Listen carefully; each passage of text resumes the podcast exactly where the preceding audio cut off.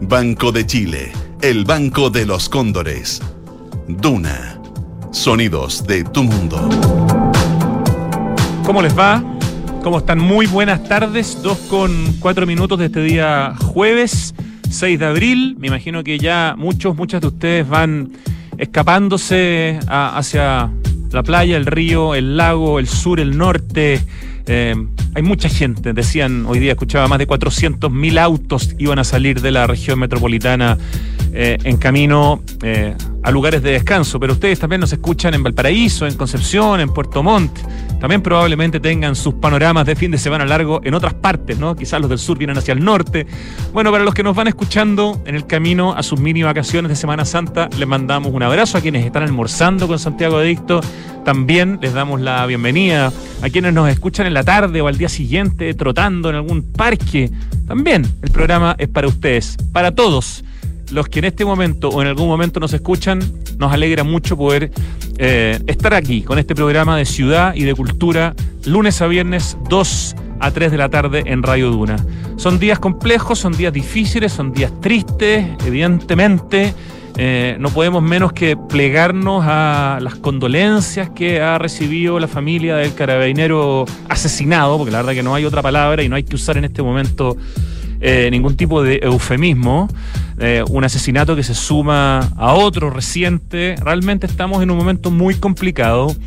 Y lo único que se me ocurre decir con cierta cordura eh, y sin entrar en los lugares comunes y tampoco extenderme porque no es la línea editorial del programa, es que en este espacio ofrecemos justamente un espacio, un paréntesis dentro de lo que a veces es la contingencia la locura, el frenesí eh, y a veces también el, dolor para poder estimularse con un poquito de cultura. Hoy día vamos a conversar, por ejemplo, con una destacadísima arquitecta y también artista. De hecho, está exponiendo en este momento desde ayer como artista. Casus Segers va a estar aquí con nosotros, ya llegó, la estoy viendo, por una maravillosa y muy especial eh, muestra que, que acaba de debutar en la Galería Gallo, que está en el campus Lo Contador, un campus extraordinario para recorrer, donde de hecho hay un nuevo edificio recién terminado de Alberto Moleto, que es parte del recorrido de arquitectura, pero bueno, vamos a hablar hoy día de la galería que está en el campus. Y está Patricio Pozo, que es el director de la galería, un hombre eh, que lleva años en el mundo del diseño. De hecho, me trajo unos libros, unos productos maravillosos de regalo. Miren este, los que ven el streaming, este libro que se llama Diseño en Chile 100%. 100 personas hablando de 100 hitos que tienen que ver con el diseño, con la arquitectura, con el arte. Un libro realmente extraordinario. Eh, que fue hecho para una empresa, pero que pronto va a tener su versión más eh, económica para poder ser vendido. Y también me trajo una cajita con fotos y postales y recuerdos de la quinta compañía de bomberos que está en el centro de Santiago que cumple 150 años. Trabajos de Patricio Pozo, con quien vamos a conversar de la muestra Umbral de Casú Segers. Vamos a estar entonces con Casú y con Patricio en unos minutos más. Y en la segunda parte del programa vamos a estar conversando con Sofía Ortigosa, quien coordinó desde el Museo Histórico de Chile un libro, otro libro que le tengo que sacar acá para mostrarlo, que se llama Memorias de un oficio, fotografía patrimonial, donde se habla específicamente de tres lugares muy importantes de nuestro país, Baldosas Córdoba, Cerámica Escala y Crystal Art, un libro que se dedica a rescatar justamente el trabajo de la artesanía, el trabajo de los oficios. Eh, entre las notas, para comenzar, salió hoy día un ranking de las escuelas de las mejores universidades para estudiar arquitectura en el 2023 a nivel mundial, según el QS World Rankings, publicado en Art Daily. Número uno está UCL en Londres, número dos el MIT en Estados Unidos, número tres en Países Bajos está la Delft University of Technology. Y lo que queremos celebrar, como lo hemos hecho siempre, porque siempre está entre los primeros 50 en los últimos años, está la Universidad Católica de Chile, la Pontificia Universidad Católica de Chile, con su facultad de arquitectura en el lugar número 36 entre los primeros 50 del mundo. Me llamó mucho la atención la cantidad de escuelas chinas que empiezan a poblar el, el ranking, es impresionante. En el octavo lugar aparece el Tsinghua University en Beijing. Después en el lugar número 12 está la Tongji University en Shanghai. Después, eh, bueno, está en Hong Kong, la University of Hong Kong en el lugar número 14. Después otra en Hong Kong, que es la Hong Kong Polytechnic University. Em, y así, China y Hong Kong con una presencia muy potente en estos rankings. Después está la Tianjin University en el lugar número 30. Los chinos realmente están haciendo cosas impresionantes a nivel mundial en muchos campos y la arquitectura no se está quedando fuera. Harvard está en el lugar número 6. Eh, ¿Qué otra les podría interesar? Eh, Berkeley, de, la UCLA, está en el lugar número 9. Em, para los que han estudiado en Barcelona, también aparece aquí en el ranking una conocida universidad que es la Politécnica de Cataluña en el lugar número 22. Y si quieren saber más, se pueden meter a ArcDaily y buscan los, las mejores universidades para estudiar arquitectura en 2023 según QS World Rankings.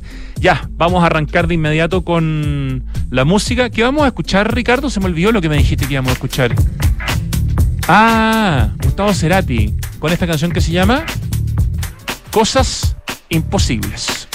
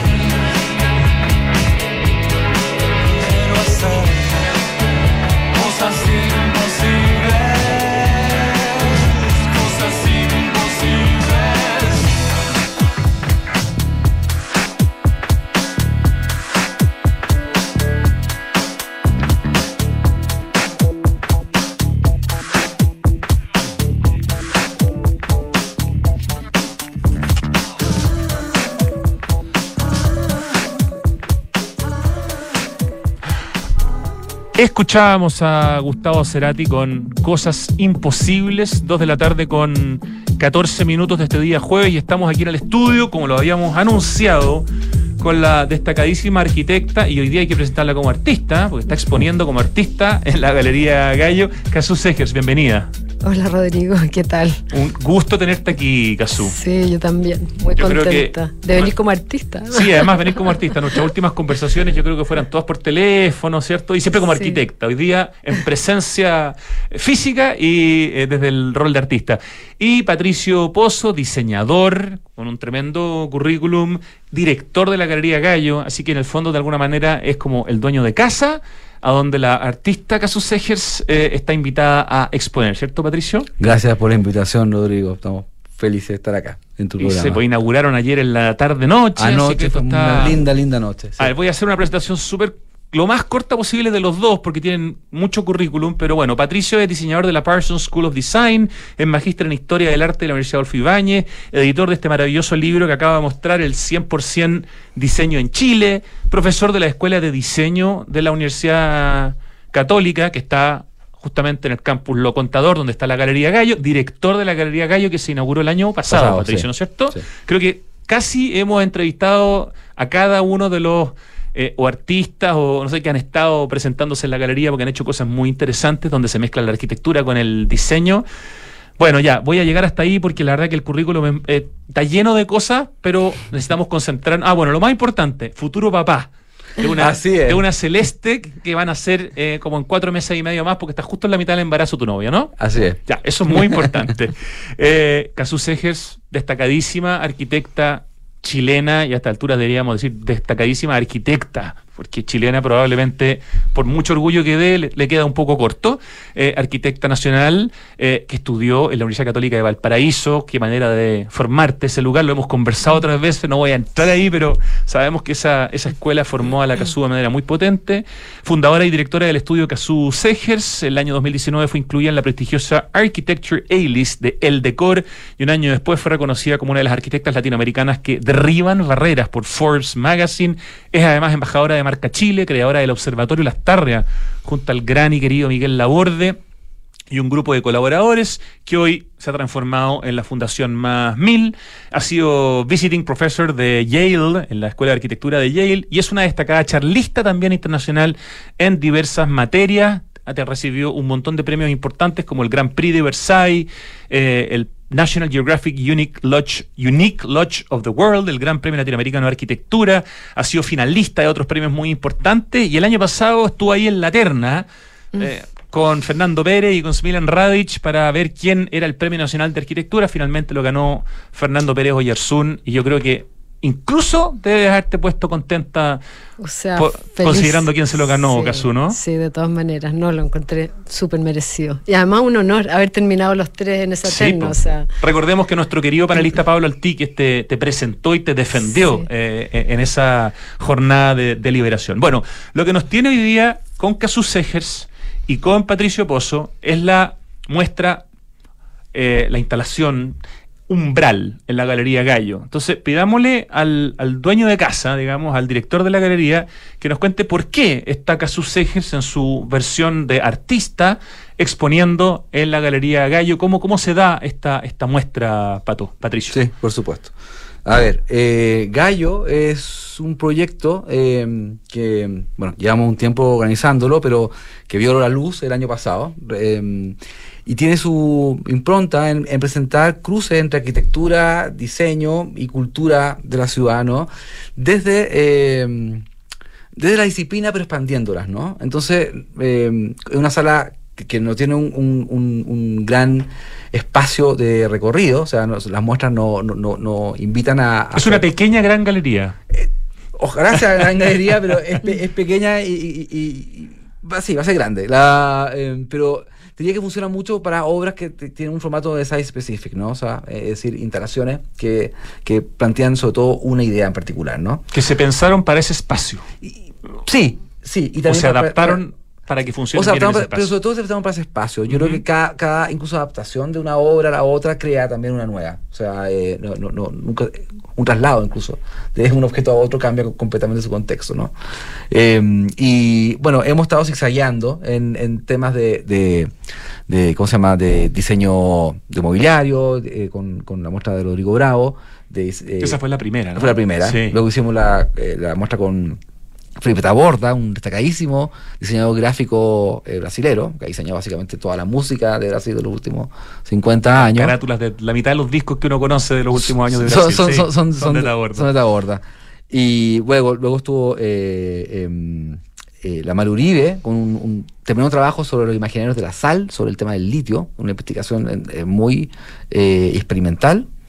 Y hubo también una muestra al final eh, del año pasado eh, en relación al trabajo de Teo Fernández, el extraordinario. El tremendo arquitecto Teo Fernández, Premio Nacional de Arquitectura. Por cierto. Ajá. Y nos pareció que Cazú eh, era la persona más indicada para inaugurar este nuevo ciclo, ¿no? Eh, unía de alguna manera todos los componentes que estábamos eh, hablando anteriormente, ¿no? Hay una parte donde está el, el oficio y el rigor de, de la arquitectura, está también la experimentación, y en este caso una variable que no habíamos trabajado en la galería, que es eh, el arte poético y la palabra poética, ¿no?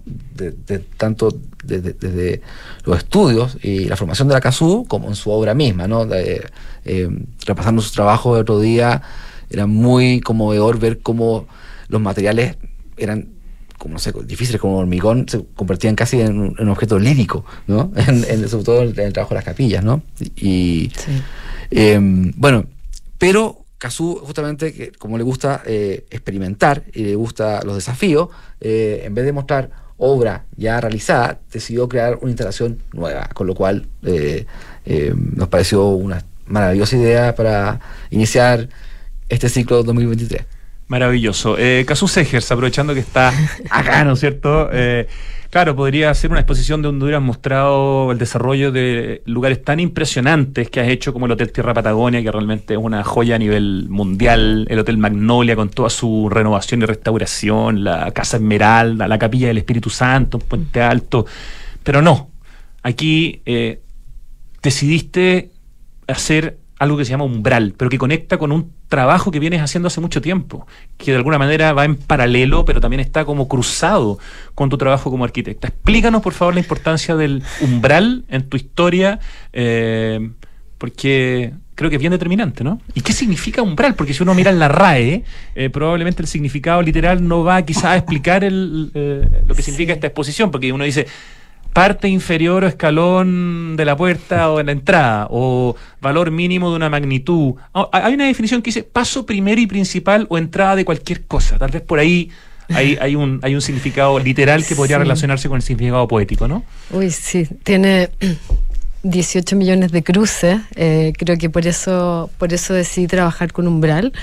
Y umbral básicamente eh, es, la manifestación tridimensional de, los gestos con los cuales llego a la obra. El- siempre una obra de arquitectura de las mías, y por eso tienen nombre, hay un cruce entre el territorio y la palabra poética que genera un gesto que como es la palabra poética, que poesis en griego significa pasar del no ser al ser, eh, permite que, que, que ese elemento o ese gesto se desenvuelva en el espacio. O sea, es decir, la palabra poética trae verdad. Es súper complejo, es muy filosófico, pero de alguna manera es lo mismo que tu pequeña celeste que viene en camino, ¿no? Cuando se junta, se junta el óvulo con el, con, con el espermio, eh, empieza todo el proceso de la vida. Esto es lo mismo, la palabra poética con el territorio, cuando está hecho eh, de manera rigurosa, tiene esa misma potencialidad. Entonces, este umbral está hablando de eso y se pone en el espacio y al ponerse en el espacio está trabajando con, con las tres dimensiones, que es X, Y y Z, donde X y Y es como el transitar, está gobernado por la... Por la por el tiempo y es yo yo vengo de un lugar como tú estabas diciendo traigo una tradición vengo de un pasado entro al umbral conecto con la dimensión Z porque en el umbral no hay tiempo. Estoy en un eterno presente y la dimensión Z me conecta a lo divino y me enraiza. Entonces en ese momento estoy en un eterno presente y eso me permite abrir un futuro. Entonces, umbral es un traspaso que nos, de alguna manera, es una transformación del ser que permite ir hacia nuevos futuros. Y es algo, como bien decías, que he venido trabajando hace muchos años, que tiene que ver con los signos territoriales.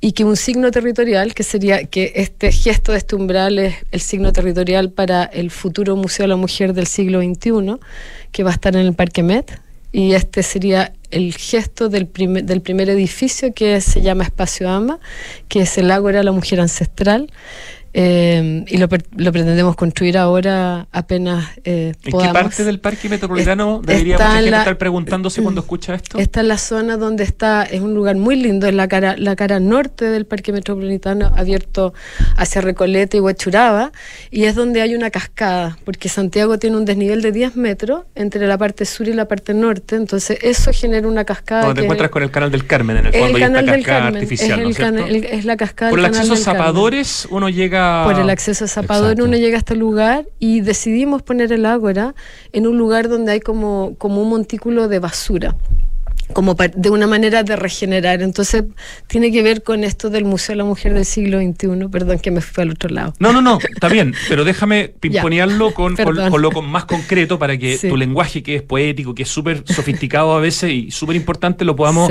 la gente diga ya, pero, pero ¿qué es lo que hay en la, en, la, en la Galería Gallo? Bueno, yo estuve ahí hace unos días, no pude ir anoche a la inauguración y tú te encuentras con troncos petrificados y con unas Sí. piedras maravillosas, ¿no es cierto? Eh, si quieres puedes complementarnos, Pa- Pato, que me falta. Ahí también creo que un- hay un audio, yo no lo pude escuchar, Bueno, pero... son, es que tiene una sensibilidad muy propia de- de- de- del trabajo de la CASU, ¿no? O sea, eh, pareciera que a veces la arquitectura o las muestras se, se presentan de acuerdo a los gestos eh, más visibles y sólidos, ¿no? Y acá es una muestra que aborda eh, sobre todo la ausencia y el silencio y los espacios. Eh, si te fijas, eh, se inauguró hace muy poco eh, en el edificio de arquitectura en el campus, ¿no?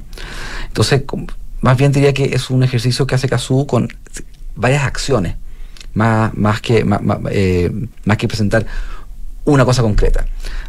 Siento que la primera acción fue justamente poder despejar el campus y hacer ese recorrido, ¿no? Mm. Eh, de alguna forma atravesar desde el edificio Nueva Arquitectura por la galería. Estamos hablando del nuevo edificio de Alberto Moleto. Exactamente. Claro, que en el fondo le dio todo una, un, un espacio nuevo al campo. Le creó un espacio nuevo y unió al patio de madera también, ¿verdad? Eh, con, con el, con- con el nuevo espacio y con, la, y con la escuela de diseño también de Sebastián Iraza, ¿no? De- de Exactamente. Entonces se creó un, un patio muy interesante ahí, unido, ¿no? En ese patio fue donde anoche hubo este baile que fue parte de la, de la inauguración. Exactamente. Entonces, la casona donde, eh, eh, do- donde está Gallo, la galería, ¿no? Eh, une también con el patio de los naranjos. Entonces, el primer ejercicio, el primer gesto que hace la CASU es poder atravesar todos esos patios, ¿no? Eh, es la primera vez que la galería se abre por sus dos lados, ¿verdad? Y entonces hay un gesto espacial, primero que nada, de organizar el, espacio de esa manera. Y luego está el tema performático que ocurrió anoche, ¿no? Eh, Mm. Con la performance de Francisca Sacié y y Ángela Acuña. Ángela Cuña. Estaba Eh, el baile el presente, Con estaba... Y el, eh, el chelo, el chelo de el Ángela chelo de la Cuña. Ángela Cuña. Eh, y, y dentro de la, de la muestra, cuéntanos un poco de estas maderas, porque perdona Sí. que te interrumpa, Pato, pero, pero, pero estas maderas que son estos troncos, no sé, Sí. ¿qué son? Es ¿De dónde muy- vienen? Es ¿Cómo muy se...? linda la historia de esas maderas porque son troncos petrificados que estuvieron en un bosque en el sur durante muchos años en, en el agua, bajo el agua. Y esto es una. La, la- la hija de la del dueño de ese campo empezó a usar esas maderas para hacer muebles. Y a mí me tocó hacer el O2 Territoria en un edificio completamente artificial. ¿Qué fue los dos territorios? El O2 Territoria es un gimnasio, en el, era el gimnasio del W. en el Ah, edificio perfecto, el, el Territoria, gimnasio. 2 de, del edificio Del Territoria, edificio donde está el Territoria, W, ya, ok. claro. Pensé en algo más así, más volado, no sé. No, no, no, súper concreto. Sí, sí, sí, y entonces cuando llegué a ese lugar, que No tenía dos, idea que lo habías hecho dos mil metros cuadrados, digo, ¿cómo a- logro construir un espacio natural en este lugar tan artificial? Entonces inventé todo este, esto, traje estos troncos, que inventé todo un bosque para, para poder eh, armar como una especie de naturaleza muerta viva. Y eso generó, bueno, eh, no, voy a, no, no voy a ir para allá para poder entender. Entonces, bueno, esos troncos llegaron ahí y después cuando hicieron unas renovaciones los sacaron y entonces yo se los compré de vuelta los dos y los guardé.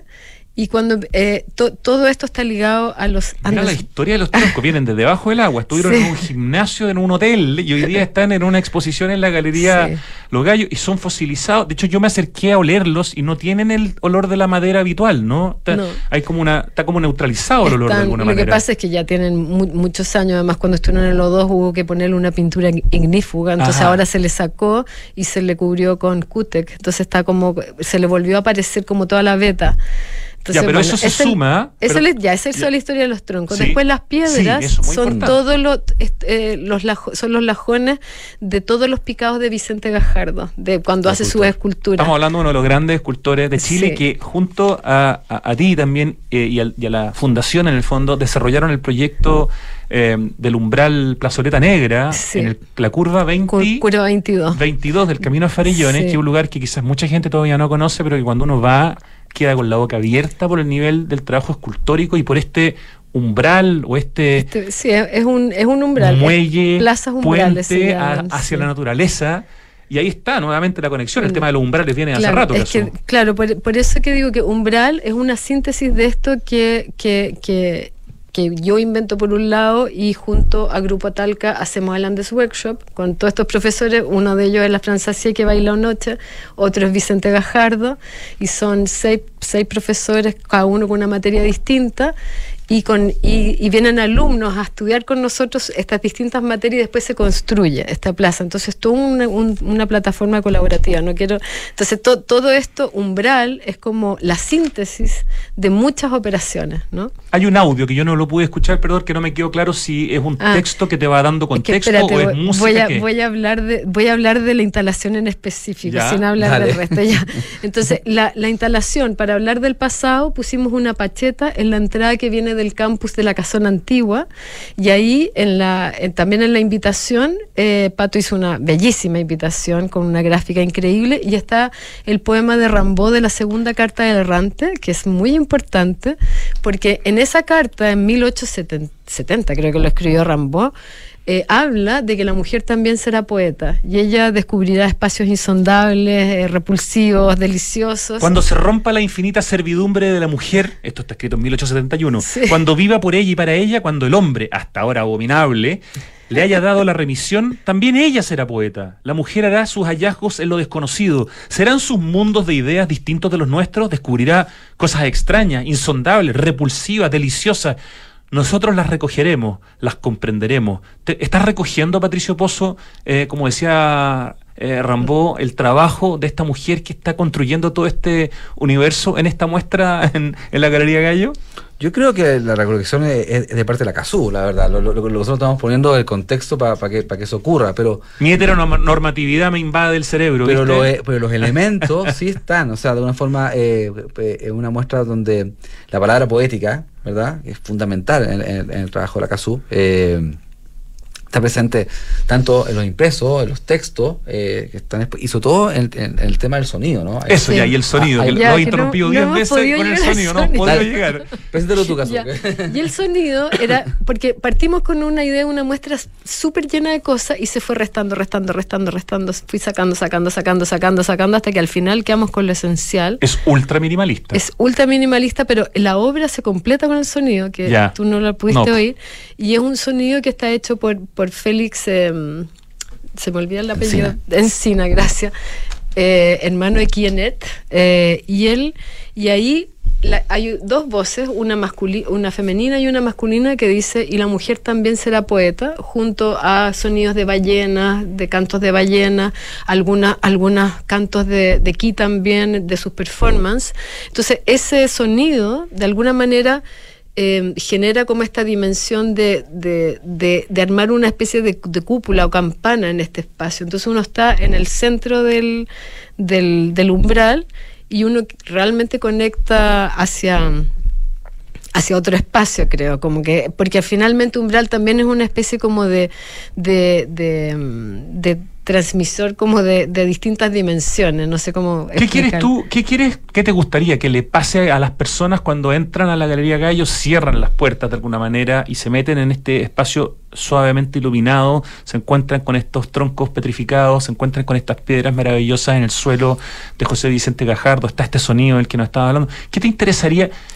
Que uno se haga preguntas? Yo, bueno, ayer quisimos exprofeso no explicar nada, sino que la manera de presentar Umbral fue con la performance de la Francia y el cello de la Ángela, que fue bellísimo, realmente una cosa así como. Muy emotivo y, puso un tono muy especial para entrar a la obra, ¿no? Y la Fran invitó a entrar a la obra. Entonces, y, lo, que, lo que yo quería con esto también, y, por qué no quise explicar la obra, porque al final cuando uno explica es como que le pone un foco a las cosas.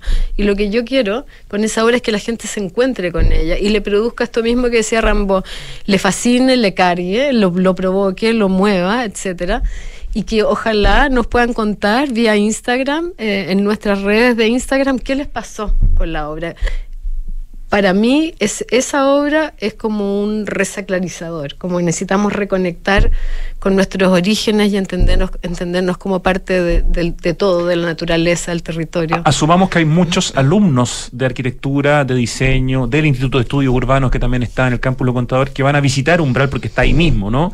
Eh, también está este, este cruce, ¿no? O este umbral entre las artes visuales y la, y la arquitectura. En ese caso particular, como al al cliente cautivo de alguna manera del campus Lo Contador, que es el estudiante de arquitectura, de diseño, de estudios urbanos, ¿también te interesa que, que, le pasen qué tipo de cosas? De partida que se sorprenda que va a haber una muestra de Casus Seger si no se encuentre con, ningún tipo de registro fotográfico o maquetas de, su obra, sino que se encuentre con unos troncos y unas piedras y diga, pero ¿cómo? A ver, yo venía a ver a la Casus Seger, ¿qué, Casus Seger estoy viendo? ¿Qué, quieres que, le, te interesa? Bueno, es que acá el pato me, me desafió a hacer, a hacer a mostrar mi parte artista, ¿no? sé obviamente que soy una arquitecta artista, mi, psicóloga psiquiatra dorada siempre me decía que era una artista con soporte en la arquitectura. Bueno, así los forman, en los formaban por lo menos, en la, Escuela de Arquitectura de la Católica del Paraíso, ¿no? el arte, la poesía, la escultura estaban más presentes que ninguna otra escuela de arquitectura en Chile. Mi, mi, obra es siempre, o sea, no puede nacer de cualquier parte, siempre nace de, de, todo un trabajo conceptual muy profundo y al final es lo más importante. Entonces,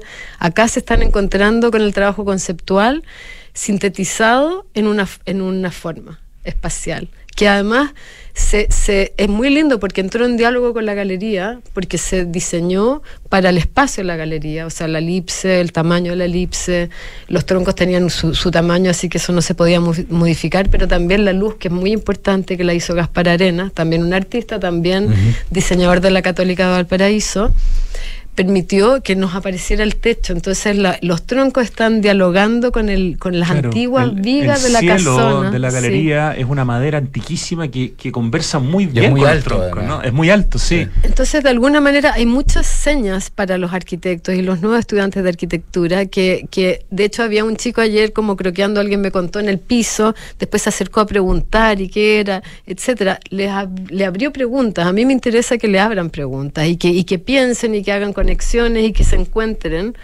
a través de estar ahí con, el, con, con lo que la obra está comunicando. Patricio, como director de la Galería Gallo, que lleva aproximadamente un año, ¿no es cierto? En el Campus Lo Contador, gratuita. Es una forma además de poder entrar y conocer el Campus Lo Contador, que es una joyita por muchas razones.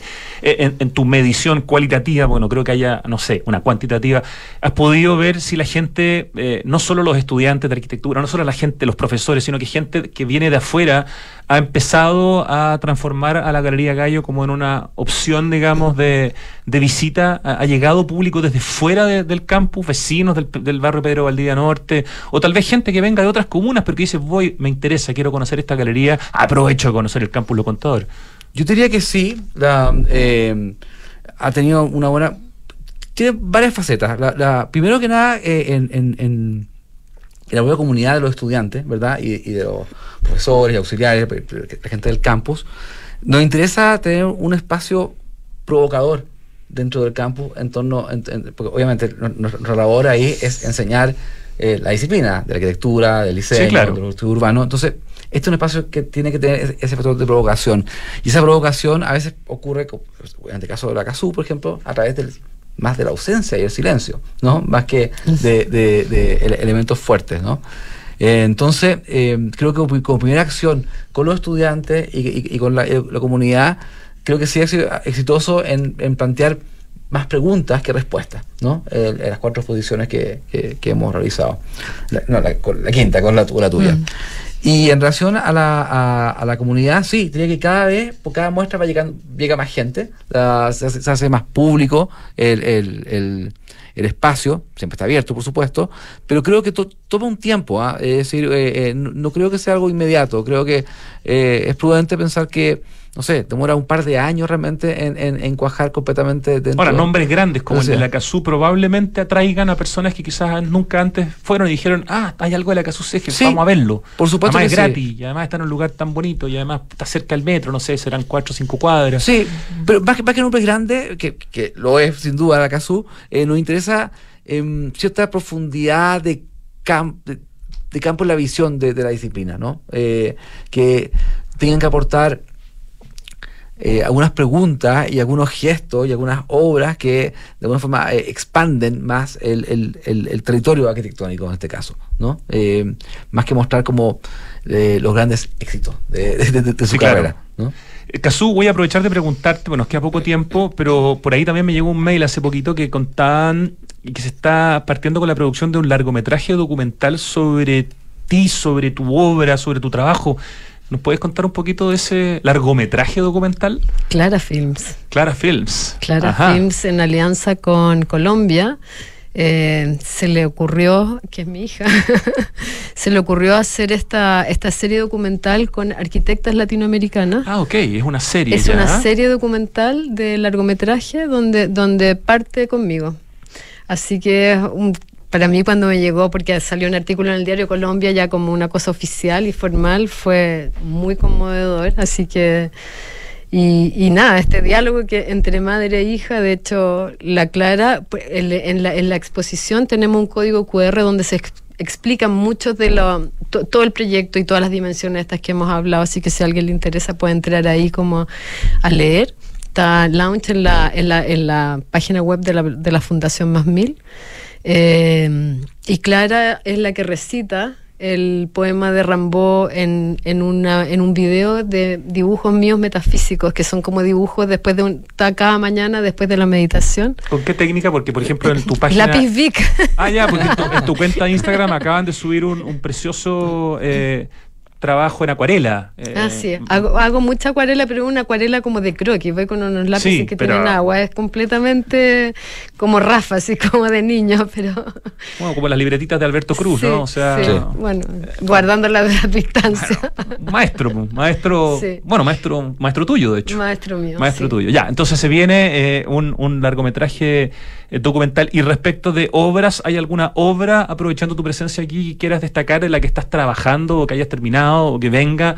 Eh, porque estás siempre ahí dividiendo tu tiempo entre la arquitectura, una parte ya, ya sabemos claramente al arte eh, y a la fundación también más estamos estamos terminando varias obras que van a ser lindas. Estamos estamos una de ellas además estamos publicando un libro con Rizzoli que va a salir el próximo año. Como una retrospectiva de tu trabajo. De la última desde que va a ser Philip Jodido el, el editor. Wow sí no como el hombre que más seco va a escribir arquitectura creo que en el mundo así que genial ahí estamos en esta aventura con Rizzoli que es una tremenda aventura en realidad con Philip y voy a partir con el Tierra Patagonia hacia adelante, con la última obra. Tierra Patagonia es 2010 aproximadamente. 2010, sí. ¿Qué obra el Tierra Patagonia? Maravillosa. ¿Qué, lugar más impresionante. Tuve la suerte de estar algunos días y de verdad la, la, arquitectura es tan impresionante que hay momentos en que no se siente. O sea, cuando es tan increíble la obra y cuando te alejas algunos kilómetros se mimetiza con el panorama Y, eso es un logro probablemente inmenso de, esa obra. yo creo que es bonito que hables del Tierra Patagonia porque creo que Umbral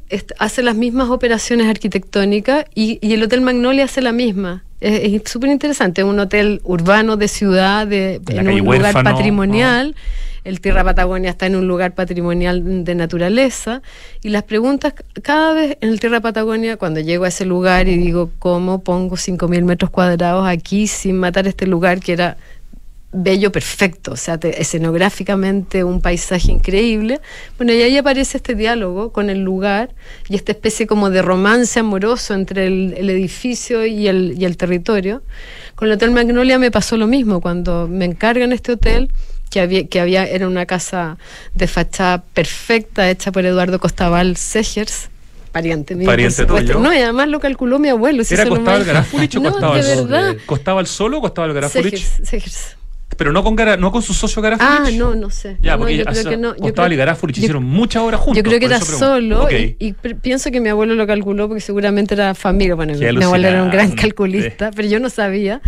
Y, y bueno, y llego a esta fachada y cómo hago para poner tres pisos más arriba sin matar el edificio. Y ahí empezó todo un proceso hasta que se me ocurrió, o sea, siempre habíamos pensado en, esta, en estos vidrios impresos, pero pensaba en, en reflejar el cielo del centro, o después que fuera un- un- un- una obra, por ejemplo, de Kiko Zamudio, o de la Tere Montero, después decía el edificio va a ser un soporte, hasta que de repente como con- conversando en el taller, digo, ¿y si reflejamos lo antiguo con lo nuevo? Entonces está, se le sacó la foto del edificio y se puso, se imprimió patas para arriba. Entonces está todo ese diálogo entre lo contemporáneo y lo tradicional. Bueno, y, y- y Gallo, Umbral en Gallo, hace lo mismo, ¿no? Entra en diálogo con la galería, con el, con, con el campus de lo contador, con la parte antigua, con la parte nueva, con los alumnos, eh, produciendo un silencio, abriendo otras posibilidades y, Conversa profundamente con el espacio. y, con, y, con, y, con, y con las personas, creo también. Yo, Sí. Sin yo duda. creo que una muestra que llama mucho a estar. Eh, a- ayer nos llamaba la atención, o, sea, o más bien como estuvimos muy, muy contentos de haber logrado, que la- se haya logrado eso, es que es una muestra que si tú quisieras pasar rápidamente en un minuto No, no tiene, la sen- ves. no tiene sentido. Pero el No, ánimo hay que estar de adentro. la gente es estar Sí. y quedarse 15 minutos. Hay que sentir, ¿no? Se sentaban, Sí. ¿verdad? Unos estaban bloqueando, Sí. otros simplemente estaban en silencio, simplemente estando en el lugar, ¿no? Sí. Entonces, la- creo que es una acción de arquitectura y arte interesante, ¿no? O sea, Sí. eh, el, el- el ejercicio de, de estar, ¿no? Bueno, yo los los felicito, se nos fue el tiempo volando, pero es que tener a Casusa y a Patricio Pozo para hablar, bueno, el tiempo se pasa rápido nomás. Eh, entre las coordenadas, para la gente que nos está escuchando, esto se puede ver hasta el 10 de junio, ¿no es cierto? Así o sea, quedan... vamos a cambiar la fecha. La cambiamos hace dos minutos atrás. ¿Cuál es la ¿Cuál- fecha nueva? vamos a cerrar para el Huetripantu, para el 21, para el solsticio de invierno. O sea, 20 21, de junio. 22, hay que Ah, ya. la fecha. performance. es que Ah, sí. Le sumaron dos Sí. semanas más Sí. y Ah. ¿cuándo va a haber una performance? El, para el cierre. Para el Huetripantu. Sí, oye, y además queremos hacer unas activaciones durante el tiempo que va a estar la muestra, como vamos a armar conversatorios, charlas. Para eso hay que seguir la cuenta de Instagram de la Galería Gallo, ¿no es cierto, Patricio? Sí. Así es. Y en la, en la mía también. Y la de Casus. Segers, por Sí. supuesto. Vamos a darla inmediatamente. Galería-Gallo, la cuenta de la galería. Y la Casu, que tiene su cuenta Casu.segers, todo con Z, o sea, la Casu Sí. y la S. Sí. La última no es una S, pero Casu.segers. Sí. El Instagram de Casu. Aprovechen de ver ese precioso trabajo que acabas de subir de. mm, ¿De, ¿de qué es? ¿Esta acuarela? A ver, muestra- ah, del norte, del desierto. del norte, está maravillosa. Sí. Ya, entonces, hasta el 21, no sé, 20, 21 de junio, queda mucho. Esto está en el Comendador 1916 Providencia, es gratis, entrada libre y se puede ir de lunes a viernes de 10 de la mañana a 6 de la tarde. Casus Segers, Patricio Pozo, muchísimas gracias por honrarme con su presencia en este programa. Muchas gracias, Gracias a a ti. ti, Rodrigo. Nos vamos al corte y ya volvemos con una segunda y última entrevista en este último día eh, laboral de la semana. Ya volvemos. ¿Tienes una pyme o emprendimiento? Entonces esta noticia es para ti. Ya viene el Seller Day de falabella.com, el evento para pymes y emprendimientos de falabella.com, que reúne las mejores herramientas y servicios para potenciar el negocio de tu empresa. No te lo pierdas, este 26 de abril en Open Kennedy. Inscríbete gratis en sellerday.falabella.com. Lleva tu negocio al siguiente nivel con falabella.com. En pleno barrio El Golf se emplaza edificio Isidora y Benjamín de Inmobiliaria Hexacón. Una experiencia única de diseño, arquitectura y conectividad en una de las esquinas clave de Las Condes. Isidora y Benjamín es un proyecto boutique con exclusivos departamentos de uno y dos dormitorios, algunos con jardín privado y cuatro penthouse en el último piso. Conoce más en www.hexacon.cl. Papá, en las noticias dicen que este año hubo más lluvia y nieve que otros años. Sí, Benjita, pero aún tenemos sequía. Papá, ¿por qué se ha llovido más? Sí, Catita, es verdad, ha llovido más, pero no es suficiente. Estas lluvias no van a solucionar más de una década de sequía. Por eso no podemos relajarnos si queremos seguir teniendo agua, así de simple. Entonces, papá, ¿qué hay que hacer? Por ejemplo, demorarse menos en la ducha. Fácil. Sí, sí, el Benja se demora un montón.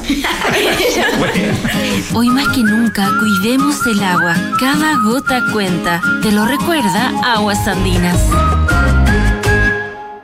¿Qué es innovar para ti? En Anglo American creemos que innovar en minería es cambiar para mejorar, es desafiar los límites para desarrollar nuevas soluciones que mejoren la vida de todos. Y lo hacemos desde la minería, siendo pioneros en el desarrollo del hidrógeno verde, utilizando electricidad 100% renovable en todas nuestras operaciones, fomentando la diversidad al interior de nuestros equipos o adquiriendo agua desalinizada para compartirla con las comunidades vecinas. Anglo American, desde la innovación, lo cambiamos todo. Conoce más en chile.angloamerican.com.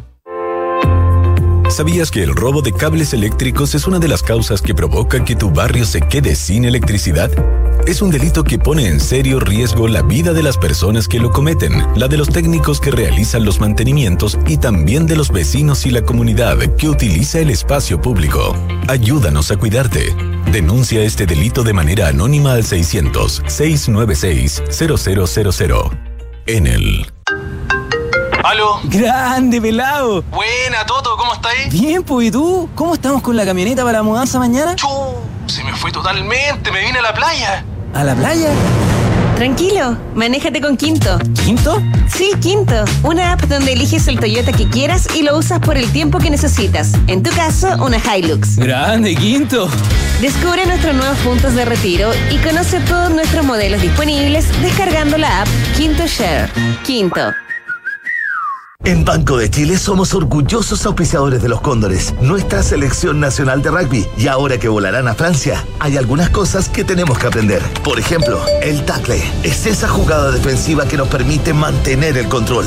Y en Banco de Chile los acompañaremos en su vuelo a Francia como auspiciadores de la Federación Chilena de Rugby. Porque en estos 130 años seguimos comprometidos con el deporte nacional.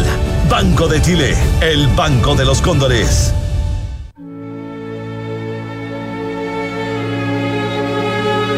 Este viernes a partir de las 9.30 horas, no te pierdas la meditación del sacerdote jesuita Cristóbal Fones desde el Colegio San Ignacio el Bosque.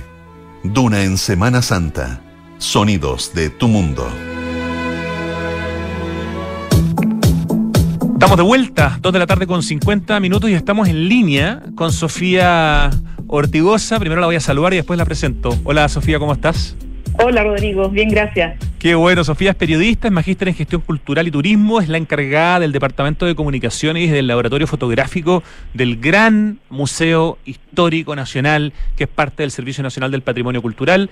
Y es además, en este caso específico, que es lo que vamos a conversar, la coordinadora de la publicación Memorias de un Oficio, Fotografía Patrimonial, que es el resultado de la tarea de rescate patrimonial que hace que hizo, en este caso, el Laboratorio Fotográfico del Museo Histórico Nacional. En este maravilloso libro, que lo tengo aquí en mis manos y lo estoy mostrando, aparecen tres proyectos, tres marcas chilenas que son tan importantes, bueno, algunas son, algunas fueron, pero aquí todavía hay mucha actualidad eh, en la historia de nuestra artesanía y de nuestros oficios. Cuéntanos tú, por favor, eh, Sofía, cuáles son estos tres nombres, por qué fueron escogidos y por qué es importante que haya un registro fotográfico maravilloso como el que hicieron de estos oficios, eh, que en el fondo son claramente patrimonio, ¿no es cierto?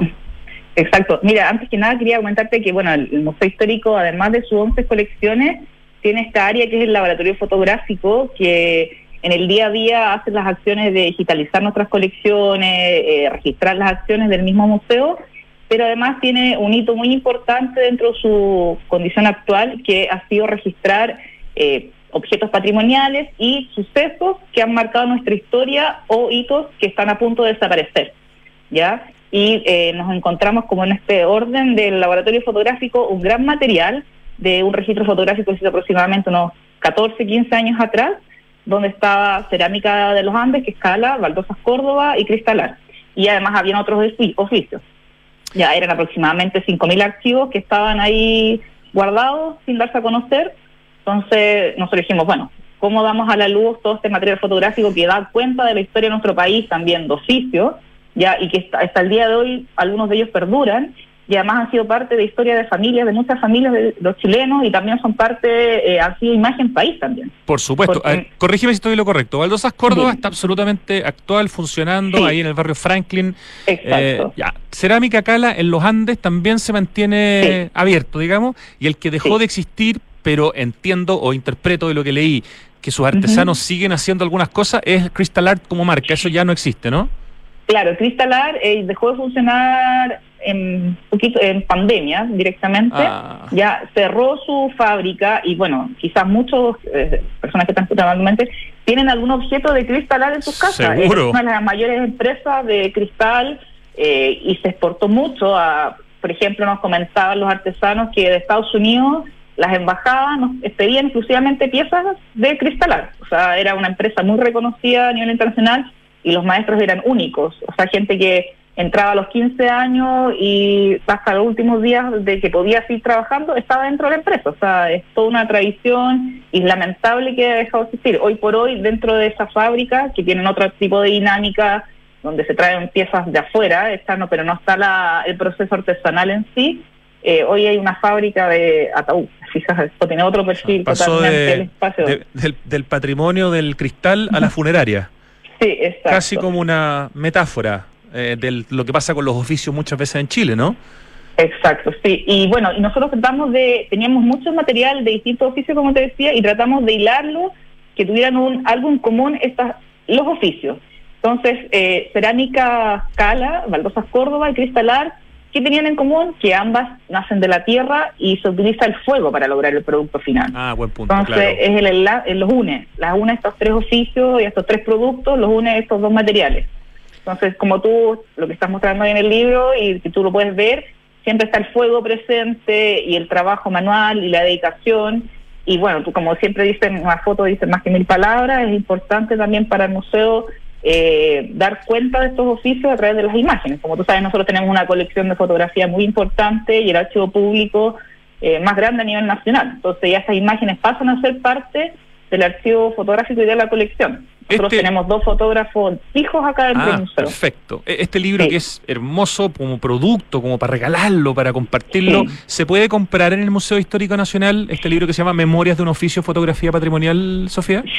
Sí, lo pueden adquirir eh, a través directamente de nuestro edificio, en la boletería del museo, y por cualquier inquietud, la persona de repente le gusta saber un poco cómo es el libro antes de comprarlo, está en nuestra página web, en la sección publicaciones, lo puede hojear en formato PDF en su totalidad, y bueno, lo que tú estás mostrando es un libro de alta gama, con tapa dura, eh, un papel grueso, o un muy buen regalo que da cuenta también, o sea, si alguien va fuera de Chile, sería un perfecto regalo Co-. Completamente de acuerdo. Y lo que te dice también, que es muy interesante, yo he tenido la suerte de hacer un reportaje en Baldosas, Córdoba. No he ido a, a los Andes eh, a conocer el, el otro proyecto, pero en el fondo los dos lugares que sobreviven, Cala en los Andes y Baldosas, Córdoba en el barrio Franklin, son lugares que son visitables. Supongo que hay que coordinarlo anticipadamente y todo, pero son lugares a los que uno además puede ir. Entonces, este Exacto. libro es también una manera de mostrarte algo que existe. Probablemente Cala en los Andes sea menos conocido porque no está, no sé, en, en- en la capital, pero está a 60 kilómetros eh, al norte de Santiago, a 120 de Valparaíso, y creo que debe ser una experiencia bien potente. No sé si te tocó en el proceso ir a alguno de estos lugares, pero, pero a Cala a mí me dan ganas de ir mañana, digamos, a conocer este lugar. y de comprar todo. Además. De adquirir todo lo que ellos hacen. Cala, que significa Eh, cerámica artística de los Andes. Ahí viene la, sigla Cala. Sí, y todas sus piezas son hechas a mano, una a una. O sea, eh, dijera como, esta vasija es igual o este jarrón igual. No, todo tiene una diferencia porque es una persona que la pinta una a una. No hay un proceso de industrialización. Entonces, algo único también. Y bueno, cerámicas, o sea, baldosas Córdoba, que está en pleno Franklin, y quizás más de alguna ha pasado por algún monumento donde están las mismas baldosas. De hecho, nuestra misma torre Benjamín Vicuña Maquena, en su balcón, su piso, es de baldosas Córdoba. Tienes toda la razón. ¿Cuántos lugares importantes de Chile tienen eh, la presencia de, de baldosas Córdoba? Uno no se lo imagina. Y que algo que al mismo tiempo en el fondo es industrializable, pero viene desde, desde gente que lo hace con sus propias manos. Cuando uno va a Baldosas Córdoba y ve el proceso, es bien alucinante ver cómo todo está hecho por las manos. Incluso las máquinas, las, las máquinas que existen están manejadas también por estas manos. No hay ni un robot haciendo la pega de, de los humanos en, en Baldosas, Córdoba. Exactamente, sí, es todo un trabajo, bueno, de maestros de oficio que se mantiene generación en generación. Uno lo ve así como algo simple, pero es todo un trabajo como de joyería, se podría decir. cada una de estas piezas es un trabajo de joyería en sí, porque requiere precisión, también es un trabajo de estudio cómo lograrlo, uno lo, no lo concibe la magnitud de trabajo que hay detrás de cada uno de estos oficios y de cada uno de estos productos. Absolutamente, y, este es un libro que al registrar estos tres emprendimientos, digamos, del oficio nacidos hace, no sé, 50, 70, 80 años, depende cuál, nos está dejando un legado, porque es probable que en 50 años más, uno no sabe, quizás Baldosas Córdoba y Cerámica Cala ya tampoco existan, pero es muy importante que haya un registro del Museo Histórico Nacional de esto que eh, es patrimonio, y eso tiene que ver con las nuevas visiones de lo que uno entiende por patrimonio, Sofía Ortigosa. Claro, totalmente. Bueno, y como te decía, una de las misiones de nuestro laboratorio fotográfico es registrar. Tenemos, por ejemplo, cuando se construyó el metro, acá que pasó Plaza de Armas, que Plaza de Armas era totalmente distinta, se hizo un registro de norte a sur con el último terremoto, lugares que ya han sido modificados geográficamente en su totalidad o edificios que ya no existen. Entonces es importante para nosotros el trabajo de nuestros fotógrafos en registrar, porque la imagen quizás da más constancia de los cambios que tenemos como sociedad o de nuestros cambios de nuestro entorno físico y también es parte de nuestro patrimonio. Qué ganas que esto se hubiera hecho, por ejemplo, cuando existía la fábrica Irmir, que es de donde se salieron, sacaron todas las teselas para usar, eh, para usar en la línea 1 y la línea 2 del metro. Eh, que también se usaron en el paso bajo nivel Santa Lucía, en esa obra de Bonatti Ortúzar Vial. Irmir también era una marca en el fondo que producía algo que era patrimonial, ¿no? Eh, así lo vemos hoy en día, pero lamentablemente, bueno, murió probablemente en la década 80 y no, no alcanzó a quedar un registro. Yo por lo menos no, no, no lo he visto, pero qué, qué, qué importante en ese sentido es inmortalizar eh, estos proyectos que nos, que nos dan patrimonio de una mirada quizás no tan evidente de lo que es patrimonio, porque está en el suelo, porque pasamos por encima, porque es una copa que quizás en la que hemos tomado vino toda la vida en la casa de nuestra abuela. No, ahí hay patrimonio. Sofía Artigosa, felicitaciones por haber eh, trabajado en este proyecto. Qué bueno que se pueda comprar. ¿Cuánto vale el libro todo esto? Eh, 10 mil pesos el valor de la publicación y también eh, la podemos, eh, si tú la compras, si eres de región, también se puede trasladar, o sea, hacemos el envío a regiones. No, 10 mil pesos por este libro está absolutamente subsidiado, porque es un libro de altísima calidad, así que una excelente eh, forma de demostrar cariño eh, para un regalo de cumpleaños, para un regalo de, qué sé yo, de lo que sea. muchísimas gracias por darnos este, este tiempo, felicitaciones por el libro y gracias por mandármelo. Yo lo voy a guardar con mucho cariño y con mucho cuidado ahí en la biblioteca de los libros en la sección artesanía, arte, eh, cultura, patrimonio. ¿Mm? Gracias Rodrigo a ti por darnos este espacio y por difundir y que para nosotros es importante a través de tu programa que la gente conozca lo que hace el Museo Histórico Nacional y este tipo de publicaciones que son accesibles a toda la comunidad de todos los chilenos. Esa es la idea. Sofía Ortigosa, un gran abrazo y cariños a todo el equipo del Museo Histórico Nacional. Gracias Rodrigo. Vamos a continuación al acertijo musical que acaba de empezar a sonar. Qué buena canción que acaba de poner Richie. Este es un lento, pero demasiado importante para los que vivimos esta época bailando lento. Eso es algo que se perdió esta generación más nueva. ¿eh? Se perdieron los lentos. El perreo no, no reemplaza a los lentos. El lento tenía una lentitud, una seducción. El mover un centímetro la mano era un acto de heroísmo. Hoy día todo eso parece como tan obvio, pero en nuestros tiempos era distinto. Bueno, este era un lento, un lentazo. Oye, les tengo una excelente noticia. Quinto Share, la aplicación en la que puedes elegir el Toyota que quieras para usarlo por el tiempo que necesites. Porque Toyota hoy día es una compañía de movilidad. Te ofrece movimiento a través de los Toyotas. No tienes que ser necesariamente dueño de uno de ellos. Descubre los puntos de retiro, conoce los modelos híbridos, descargando Quinto Share. En Enel buscan cuidarnos y mantener nuestro suministro continuo. Por eso es importante que si sabes de hurto de cable que haya generado corte de electricidad en tu barrio, puedes denunciarlo de manera anónima al 600-696-0000. Ayúdanos a evitar esta práctica ilegal y a mantenernos seguros. Enel. ¿Qué es innovar para ti? Para Anglo American, innovar en minería es cambiar para mejorar. Anglo American, desde la innovación lo están cambiando todo. Qué temazo. Voy a anotar inmediatamente lo que viene a mi mente.